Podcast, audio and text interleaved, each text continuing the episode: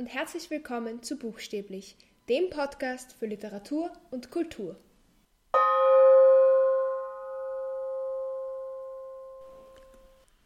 Das Buch, das ich euch heute vorstellen möchte, habe ich im Februar begonnen zu lesen und dann irgendwie habe ich mittendrin aufgehört und jetzt habe ich es erst fertig gelesen.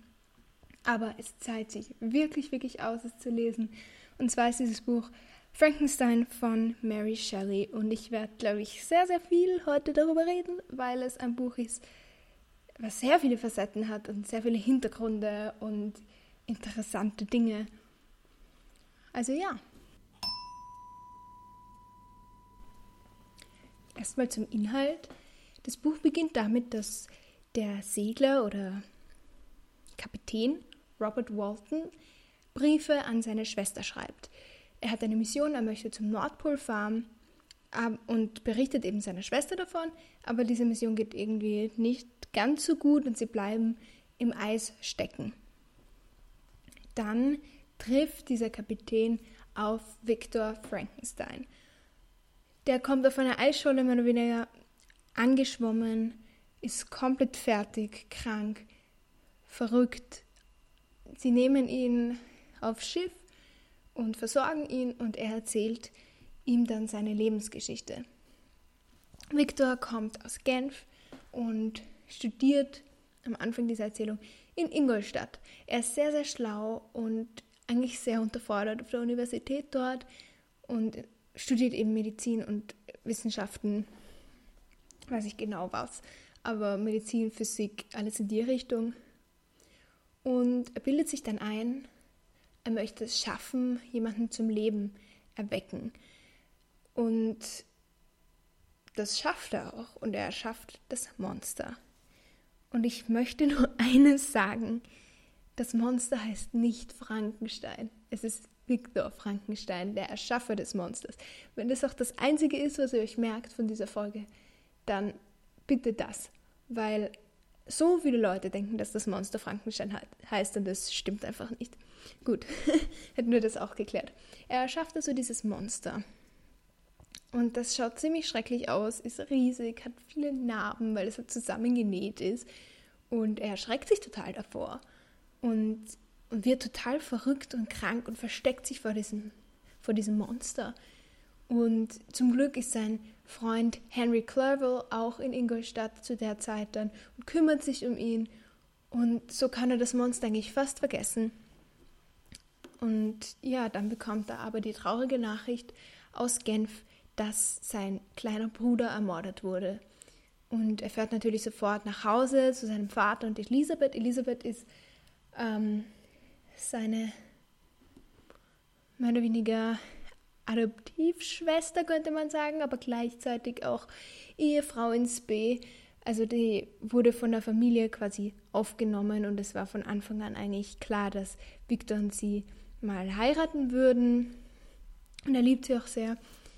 Und ja, die erzählen ihm eben diese Geschichte von dem Mord von seinem kleinen Bruder und dass es so passiert, dass er im Wald ähm, ermordet wurde und dass Justine eine Art Bedienstete, könnte man sagen. Also das ist auch so ein, ein junges Mädchen, das von der Familie aufgenommen wurde und sie hilft eben der Familie bei, beim Haushalt und bei allem Möglichen ähm, und kümmert sich um die Kinder und was weiß ich und darf deshalb eben bei ihnen wohnen, anstatt bei ihrer Familie, wo ihr nicht so gut ging. Und Justine wird beschuldigt, dass sie den Bruder ermordet hat, weil ihre Kette daneben liegt. Victor glaubt ihr aber, dass sie unschuldig ist, weil er weiß, dass das nur das Monster gewesen sein kann. Natürlich kann er aber niemandem im Gericht klar machen, dass er ein Monster erschaffen hat und das seinen Bruder umgebracht hat. Deshalb wird Justine angeklagt und hingerichtet. Victor ist daraufhin total verstört und macht sich natürlich die schlimmsten Vorwürfe, weil seine Kreatur seinen eigenen Bruder umgebracht hat und möchte einfach mal nur weg von zu Hause. Geht auf eine Reise und ist auf einem Berg und es geht ihm eigentlich gut mit der Luft dort und das ist irgendwie gut für, für seinen Geist und auch seinen Körper. Und da trifft er aber auf das Monster. Und das Monster beginnt ihm dann seine eigene Geschichte zu erzählen.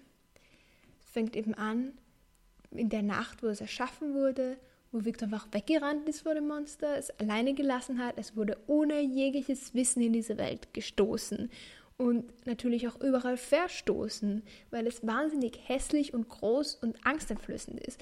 Und dann hat dieses Monster eben sehr lange alleine im Wald gelebt und hat gelernt, wie man Feuer macht und hat gelernt, dass es Beeren gibt, die man essen kann und so weiter. Und es ist ein sehr, also dieses Monster hält sehr, sehr viel aus. Und das war gut. Ähm, es findet aber eine, eine Tagebuchseite, wo der Name Frankenstein umsteht. Das heißt, es findet heraus, dass es erschaffen wurde von einem gewissen Frankenstein. Das wird später noch wichtig. Zunächst aber findet das Monster Zuflucht auf einem Bauernhof und es hat eigentlich ein sehr gutes Herz und will diesen Menschen dort helfen und, und merkt, sie haben nicht so viel Geld und sie müssen sehr, sehr hart arbeiten und deshalb hilft er ihnen immer in der Nacht und bringt Holz zum Beispiel. Ähm, aber er kann sich natürlich nicht zeigen, weil er weiß, wie alle Leute reagieren, wenn sie ihn sehen. Er lernt aber dadurch, dass er ihnen immer zuhört, ähm, die Sprache und der Besitzer dieses, dieses Bauernhofs, der ist blind und das findet er auch heraus und er will eben mit, mit dem sprechen und das schafft er auch und der ist auch nett zu ihm. Aber dann kommt der Sohn von ihm herein und vertreibt das Monster, weil es sich natürlich wahnsinnig erschreckt. Und daraufhin will das Monster Rache, weil es hat doch nur etwas Gutes getan. Warum wird es überall verstoßen? Und das Monster kommt nach Genf und trifft auf den kleinen Bruder von Victor und will eigentlich nur mit dem Bruder reden. Es will eigentlich nur einen Freund haben. Aber dieses kleine Kind hat natürlich wahnsinnige Angst, ja. Und sagt dann, leider Gottes, ja, mein Vater, mein Vater ist ein Frankenstein und der kann dich fertig machen, so in die Richtung. Und das Monster kennt natürlich den Namen und tötet den Bruder, um die Rache zu kriegen, dass Frankenstein, also Victor, ihn erschaffen hat und einfach so alleine gelassen hat. Und er legt natürlich, also das Monster legt natürlich auch Justines Kette neben die Leiche, um selber nicht beschuldigt werden zu können. Und genau das erzählt das Monster eben Victor. Und dann sagt er, okay, ich stelle eine Bedingung, wenn du die erfüllst, lasse ich dich für immer in Ruhe. Und diese Bedingung ist, er will eine Lebensgefährtin, die genauso aussieht wie er. Dann wieder Ruhe geben. Und Victor willigt ein, weil er sich erst denkt, okay, dieses Monster ist wirklich gefährlich. Zwei quasi Mitglieder dieser Familie sind gestorben. Genau, er weiß, es ist sehr mächtig, dieses Monster, und sehr stark und er hat eigentlich keine andere Chance. Und ja, geht dann eben auf eine Reise mit seinem Freund Henry Clerval, aber der macht irgendwie einen anderen Abstecher und währenddessen schließt er sich in einer kleinen Hütte an einem See ein und fängt an, noch ein Monster herzustellen. Und er sieht dann aber, was er da anrichtet und zweifelt halt daran, ob das überhaupt funktioniert, weil es könnte ja sein, dass diese Lebensgefährtin, also diese, dieses zweite Monster total, das andere Monster total abstoßend findet. Oder dass, dass das Monster das Versprechen nicht hält. Und dann gibt es zwei solche mächtigen, starken Kreaturen. Und das ist natürlich noch schlimmer. Und er hat das Gefühl, damit würde er die ganze Welt zerstören. Oder es hätte das Potenzial, die ganze Welt zu zerstören. Und deshalb zerstört er seine Arbeit. Das findet das Monster natürlich sofort heraus, weil es ihm überall hin folgt. Und es sagt daraufhin, okay, du hast die Vereinbarung gebrochen, ich werde da sein in deiner Hochzeitsnacht. Und Victor ist verzweifelt, aber er hat das Gefühl, er hat die richtige Entscheidung getroffen. Er hat einen Brief von seinem Freund Clerval bekommen, dass er doch zu ihm fahren soll und sie sollen sich doch treffen.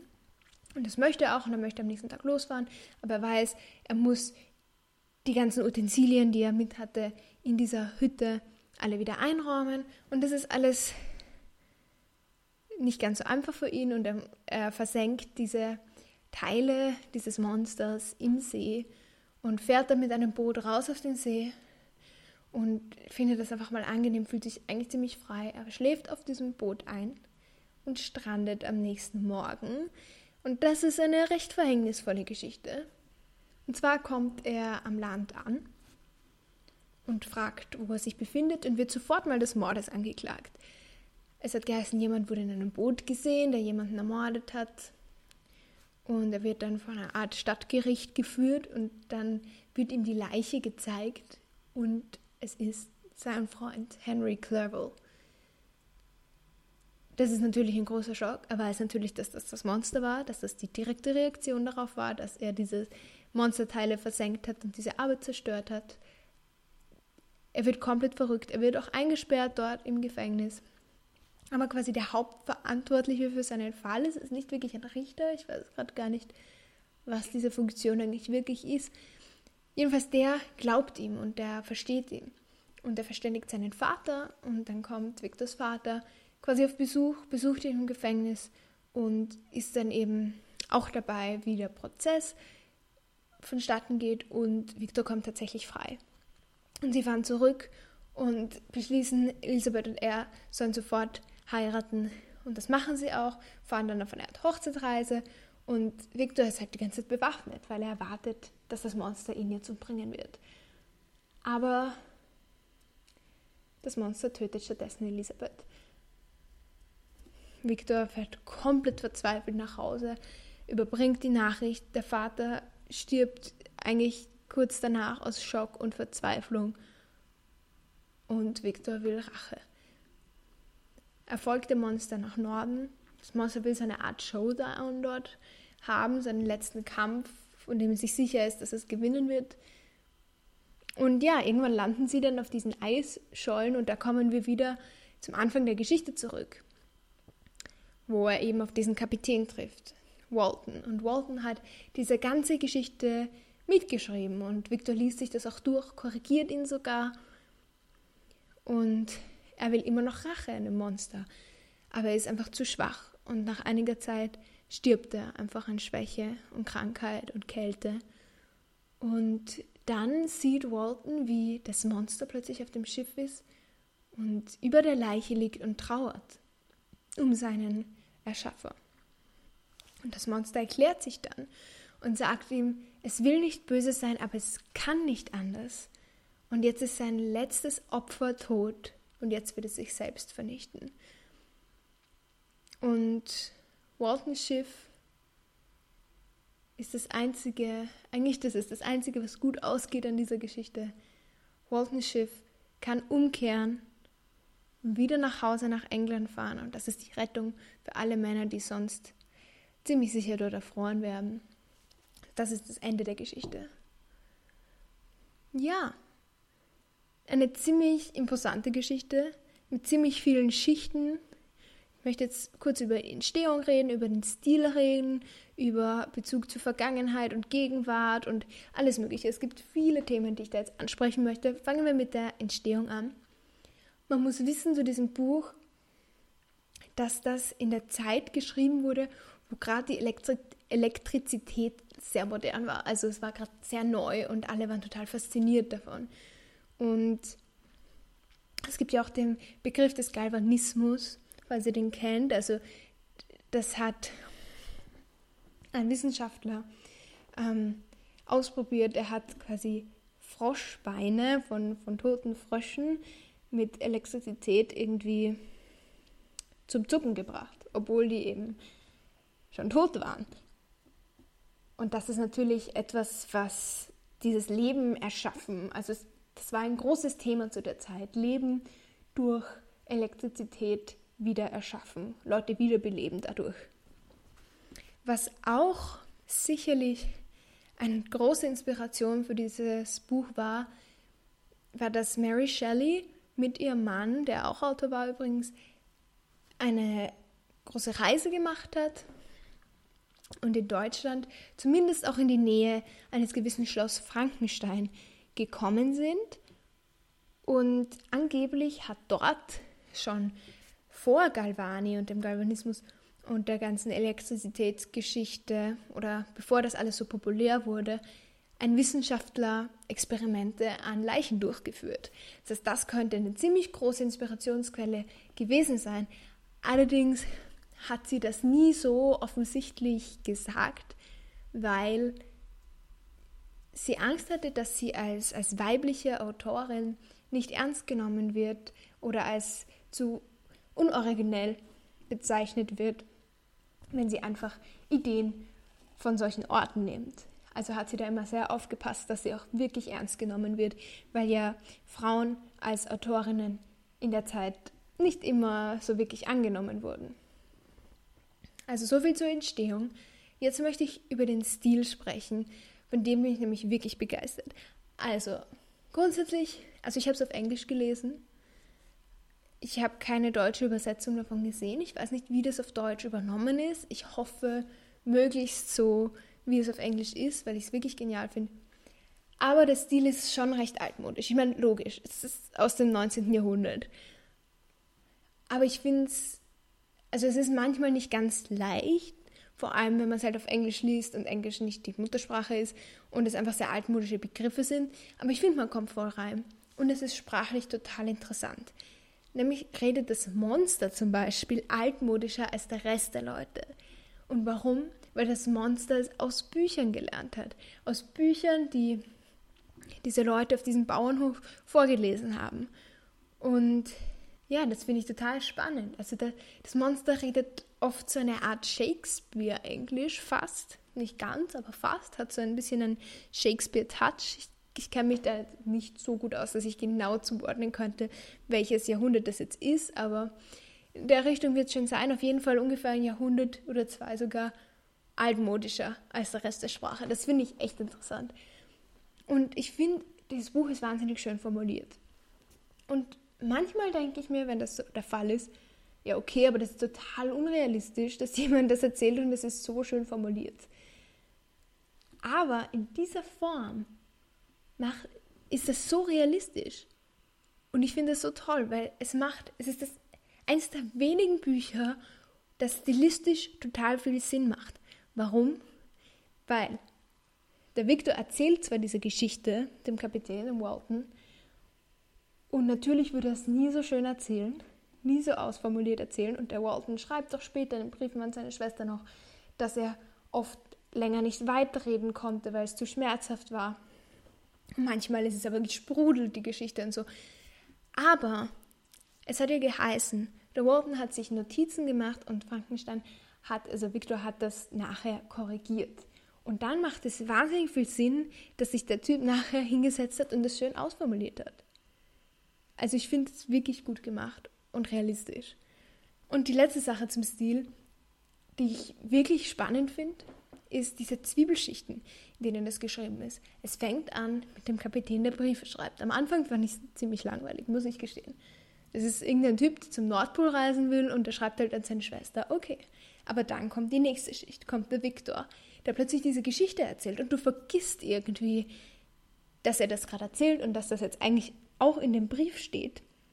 Und es ist eben so. Und dann kommt das Monster und erzählt etwas. Das heißt, du hast quasi drei Schichten.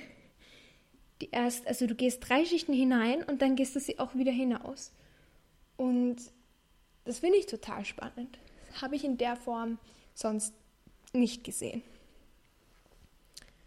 Noch ein spannendes Thema ist der Untertitel Der moderne Prometheus und damit auch der Bezug zur Vergangenheit und zu anderen Mythen, zur griechischen Mythologie in dem Fall. Gibt auch einen Bezug zur Gegenwart natürlich, dazu werde ich gleich kommen, aber jetzt erstmal zum Prometheus. Also, falls ihr die Prometheus-Sage nicht kennt, Prometheus hat quasi von der Athene total viel Wissen bekommen und lehrt die Menschen alles Mögliche. Und zeigt ihnen auch, wie man mit dem Feuer umgehen kann und so weiter. Und Zeus ist ziemlich sauer, dass die Menschen so schlau sind ähm, aber Prometheus trickst Zeus dann aus mit seiner Opfergabe und Zeus wird daraufhin noch böser und nimmt den Menschen das Feuer weg.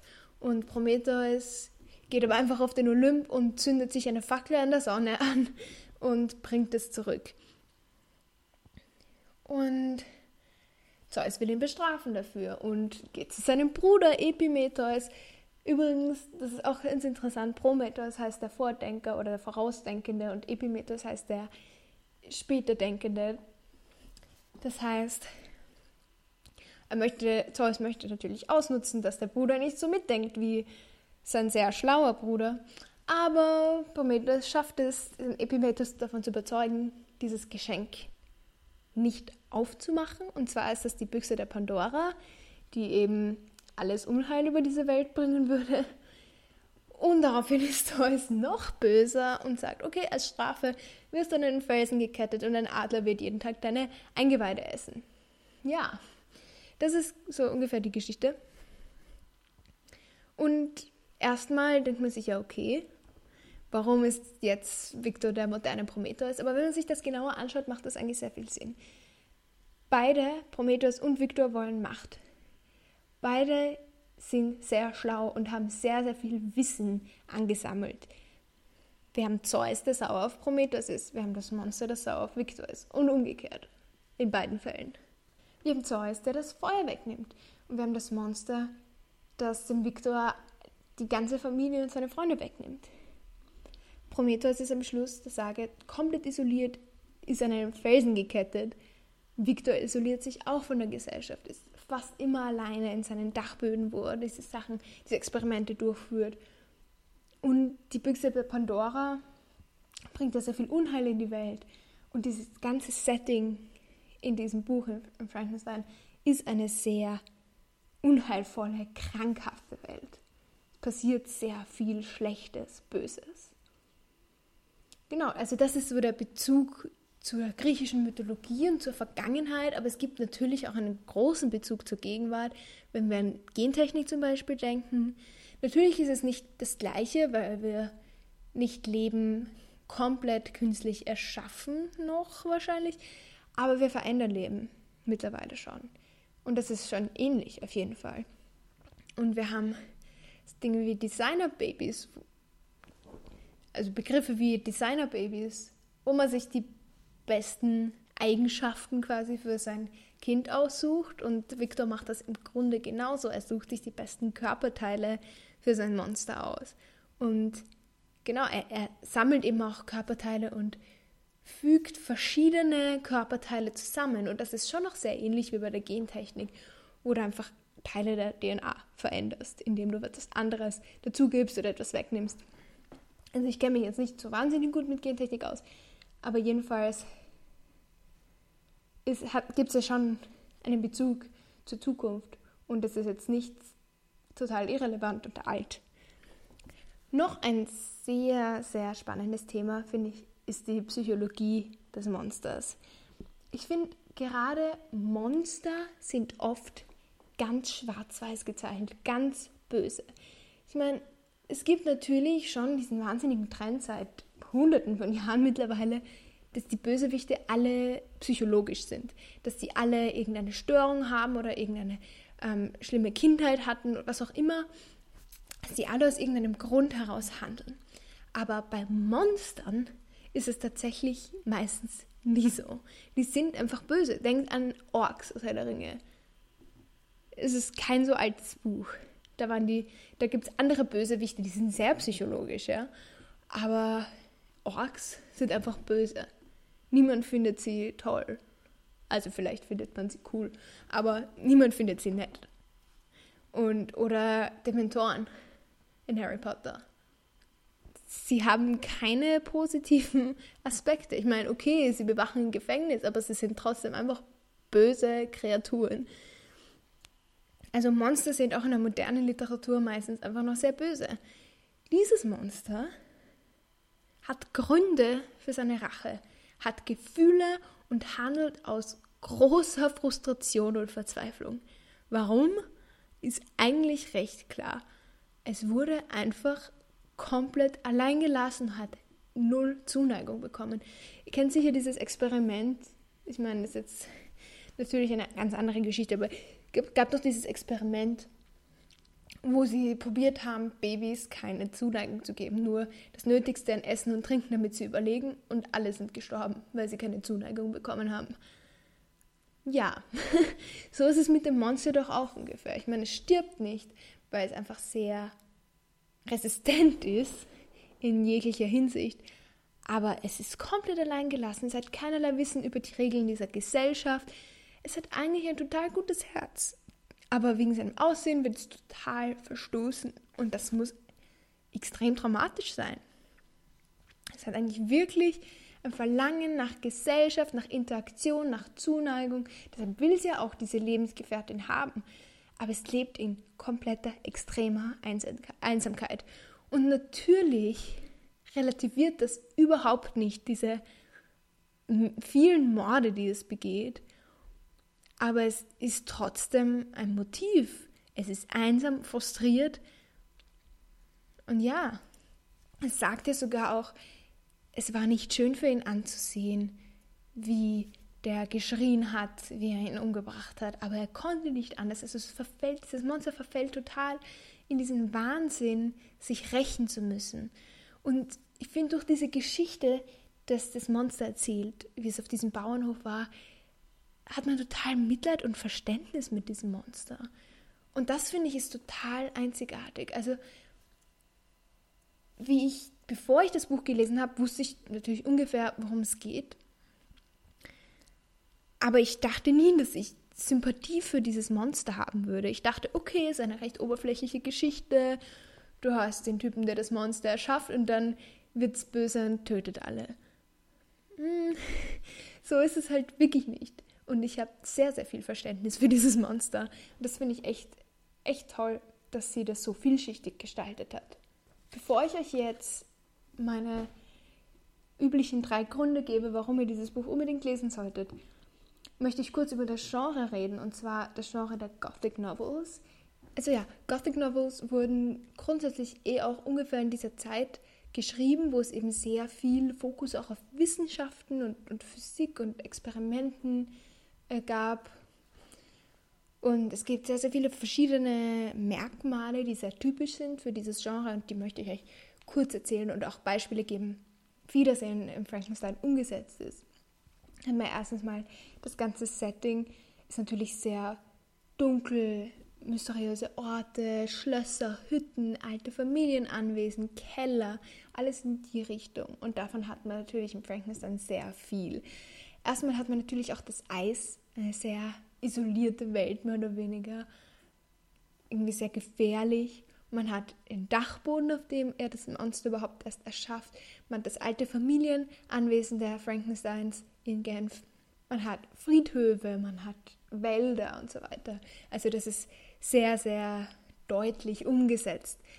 Die ganze Umwelt in diesen Gothic Novels ist sehr geprägt durch dunkle Atmosphären, dunkle Plätze. Die Stimmung wird oft oft vorausgesagt durch eine bestimmte Atmosphäre oder durch schlechtes Wetter zum Beispiel. Wenn schlechtes Wetter ist, dann kommt auch eine schlechte Situation. Und in Frankenstein gibt es natürlich auch sehr viel. Man hat die Kälte im Eis, man hat dunkle Wälder, man hat sehr viele Gewitter. Aber ich muss sagen, manchmal hat Mary Shelley dem auch entgegengewirkt. In dem Sinn, dass es besonders sonnig und schön war.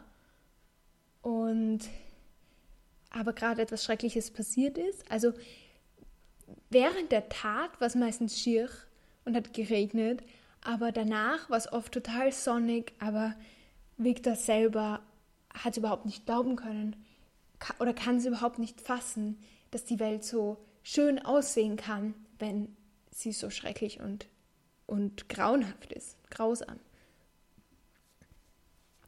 Genau, über die Atmosphäre habe ich eh auch schon ein bisschen geredet. Sie ist natürlich sehr geheimnisvoll. Es gibt sehr viel Horror, Angst, Geheimnisse. Sehr offensichtlich. Victor hat natürlich das Geheimnis mit dem Monster. Es gibt die Angst vor dem Monster. Es gibt Verdächtigungen, überhaupt kein Vertrauen mehr. Viele Geheimnisse, Lügen. All das.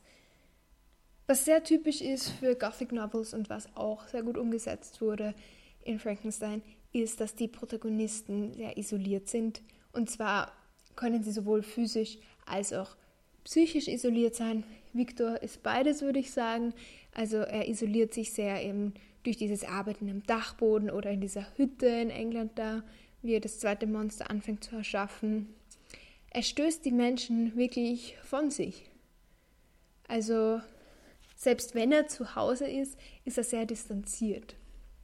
Das heißt, er isoliert sich eigentlich vollkommen. Ja, dann haben wir die Emotionen, die natürlich extrem sind, ähm, sehr leidenschaftlich, Sturheit spielt eine große Rolle und die Protagonisten sind oft sehr, sehr fokussiert auf ein Ziel und alles andere ist ihnen egal. Es gibt Neu Neugierde, Wut und es gibt eigentlich meistens auch irgendeine Art von Liebesgeschichte. Haben wir alles in Frankenstein. Wir haben Verzweiflung, Wut, Gewalt, Traurigkeit, Verrücktheit, Liebe, Angst, Schmerz, alles da. Dann ähm, ein ein Merkmal, das ich nicht wirklich übersetzen kann und es klingt auch so schön auf Englisch, heißt ähm, Damsels in Distress, also Frauen in Gefahr, würde ich mal sagen. Es klingt wirklich nur halb so gut auf Deutsch. Und zwar sind Frauen in Gefahr, die gerettet werden müssen oder auch nicht gerettet werden können. Da haben wir seine Mutter, die, das habe ich gar nicht erwähnt, glaube ich, in der Inhaltsangabe vorher, die stirbt auch relativ früh schon und das ist auf jeden Fall auch ein ein Schlag für Victor. Aber natürlich noch viel dramatischer haben wir Elisabeth und Justine, die sich nicht wehren können und sterben. Dann gibt es Dinge wie Prophezeiungen oder Dinge, die mehr oder weniger durch bestimmte Situationen oder bestimmte Formulierungen vorhergesagt werden. Das ist sehr typisch. Flüche zum Beispiel, die in der Luft liegen. Da haben wir natürlich im Frankenstein erstmal den Anfang, der natürlich auf eine andere Art und Weise etwas voraussagt, nämlich dass wir schon wissen, was ziemlich am Ende der Geschichte passiert. Wir wissen nur noch nicht, warum das alles passiert ist, was einen natürlich am Lesen hält. Und natürlich ganz, ganz klar die Drohung vom Monster, es wird in der Hochzeitsnacht da sein, wenn er nicht eben dieses Monster erschafft, diese Lebensgefährtin für ihn. Also ganz typisch. Und dann gibt es auf jeden Fall noch das Übernatürliche, was in Gothic Novels eigentlich immer vorkommt. Geister, Dinge, die unmöglich scheinen, wie Leben erschaffen, natürlich in Frankenstein. Was auch sehr typisch ist, ist der Verfall. Und zwar sowohl von Gebäuden, also dass es alte Schlösser sind, alte Hütten, die irgendwie verfaulen oder auseinanderfallen, aber auch Familien fallen auseinander, gesellschaftliche Regeln fallen, äh, also entfallen komplett in diesen Situationen und Individuen sterben innerlich mehr oder weniger, auch wenn sie vielleicht gar nicht äußerlich sterben. Viktor, der sich so isoliert und so diesem Wahnsinn verfällt, ja, verfällt eben wörtlich. Und dann als letztes Element, oder eigentlich vorletztes Element, haben wir natürlich Drama, ähnlich wie die ganzen Emotionen. Du hast Mord und Krankheiten und Liebe und so viel Emotion und verrückt werden und alles sehr, sehr viel Drama. Und das letzte Merkmal ist eben die Wissenschaft und Physik und Chemie und Experimente, die einfach in dieser Zeit so präsent waren, auch im alltäglichen Leben. Ich habe jetzt schon ziemlich lang gesprochen. Ihr merkt wahrscheinlich, dass ich begeistert bin. Ich fasse euch trotzdem die drei Gründe zusammen, die es für mich am lesenswertesten machen. Nummer eins, etwas, was ich jetzt noch gar nicht so erwähnt habe. Es ist ein Klassiker von einer Frau. Und natürlich gibt es Klassiker von Frauen, Jane Austen zum Beispiel, die Bronte-Geschwister, natürlich. Aber trotzdem gibt es sehr, sehr viel mehr Klassiker von älteren Männern. Und ich finde es total wichtig, Bücher zu lesen, die aus verschiedenen Perspektiven geschrieben sind. Jetzt nicht nur von der Erzählweise her, sondern eben auch in welcher Situation die Person war, die das Buch tatsächlich geschrieben hat. Und für eine Frau in der Zeit war es, wie ich vorher kurz angeschnitten habe, einfach auch viel schwieriger ernst genommen zu werden. Und dass diese Frau so eine Geschichte geschrieben hat, die immer noch eigentlich jeder kennt, ist schon ziemlich cool. Und ja, finde, allein deshalb wird es sich auszahlen, aber es gibt noch so viel mehr Gründe. Der zweite Grund ist Gothic Novels. generell. Ich finde es einer der besten. Also ich habe nicht so viele gelesen, aber es ist eines der besten Bücher, die ich je gelesen habe. Insofern wird es wohl auch einer der besten Gothic Novels sein. Grundsätzlich bin ich keine Person, die Horror so gut verträgt. Aber bei Gothic Novels habe ich so ein bisschen ein anderes Gefühl, weil es eben oft so weit in der Vergangenheit spielt, dass die Dinge ein bisschen weniger greifbar sind in einem guten Sinne, falls das, falls das Sinn macht. Vielleicht auch durch die Sprache kann ich mich ein bisschen mehr davon distanzieren und wirklich diese Geschichte total genießen, ohne Albträume zu kriegen. Genau. Und wer sich für Wissenschaften interessiert oder für auch die Geschichte der Wissenschaft, Geschichte der Physik und so, das ist wirklich spannend, wie da Entwicklungen in der Wissenschaft verarbeitet wurden und wie die dargestellt werden in diesen Gothic Novels. Also dieses Genre finde ich auch ziemlich interessant, muss ich sagen. Und der dritte Grund, ihr habt es wahrscheinlich erraten, ich habe wahrscheinlich sehr lange darüber geredet, aber ja, es ist die ganze Art, wie Mary Shelley dieses Buch erzählt. Die Zwiebelschichten, die Sprache, die Psychologie des Monsters, alles, was da hineinfließt, finde ich so großartig und so toll und so einzigartig. Ich würde es jedem empfehlen. Wenn ihr nicht gut Englisch sprecht, liest es vielleicht lieber auf Deutsch, weil die Sprache eben nicht ganz einfach ist. Aber grundsätzlich, wenn ihr halbwegs gut Englisch versteht, würde ich euch raten, es in Originalsprache zu lesen ich glaube, dass das bei dem Buch schon eine Rolle spielt. Es gibt sicher gute Übersetzungen. Das könnt ihr natürlich selber entscheiden. Ich finde es eine wahnsinnig tolle Geschichte, wahnsinnig toller Schreibstil. Ja. Wahnsinnig tolle Charaktere. Ich, ja. Gut, ich schwärme jetzt schon fast 40 Minuten über dieses Buch. Also höre ich jetzt lieber auf. Wir hören uns nächste Woche wieder. Ciao.